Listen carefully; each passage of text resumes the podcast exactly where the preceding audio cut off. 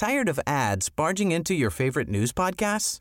Good news. Ad-free listening is available on Amazon Music for all the music plus top podcasts included with your Prime membership. Stay up to date on everything newsworthy by downloading the Amazon Music app for free or go to amazon.com slash news ad free. That's amazon.com slash news ad free to catch up on the latest episodes without the ads. Savez-vous quel produit franc-comtois apparaît dans une célèbre série américaine? Bonjour, je suis Jean-Marie Russe. Voici le Savez-vous, un podcast de l'Est républicain. Dans une sitcom américaine très appréciée des ados et jeunes adultes, 208 épisodes, on peut admirer un bel hommage à la ville de Besançon. La série s'appelle Oh I Met Your Mother et se situe à New York entre 2000 et 2010. Dès le deuxième épisode, mais pas que, on aperçoit nettement sur un mur de l'appartement d'un des protagonistes une superbe plaque en tôle émaillée pour la bière Gangloff, typiquement art déco. Au 19e siècle, c'est à Besançon, la brasserie Greiner puis boiteux.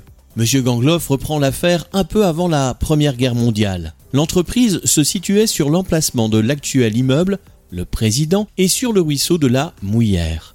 Partiellement détruite en 1943 lors du bombardement de la gare Viotte, l'usine cessera son activité en 1966, puis sera détruite.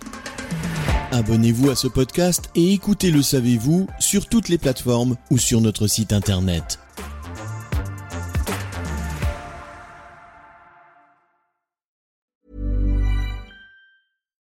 Subtle results, still you, but with fewer lines. Botox Cosmetic, onabotulinumtoxinA, is a prescription medicine used to temporarily make moderate to severe frown lines, crow's feet, and forehead lines look better in adults. Effects of Botox Cosmetic may spread hours to weeks after injection, causing serious symptoms. Alert your doctor right away as difficulty swallowing, speaking, breathing, eye problems, or muscle weakness may be a sign of a life threatening condition. Patients with these conditions before injection are at highest risk. Don't receive Botox Cosmetic if you have a skin infection. Side effects may include allergic reactions, injection site pain, headache, eyebrow and eyelid drooping, and eyelid swelling. Allergic reactions can include rash, welts, asthma symptoms, and dizziness. Tell your doctor about medical history, muscle or nerve conditions including ALS or Lou Gehrig's disease, myasthenia gravis, or Lambert-Eaton syndrome and medications, including botulinum toxins, as these may increase the risk of serious side effects. For full safety information, visit BotoxCosmetic.com or call 877-351-0300. See for yourself at BotoxCosmetic.com.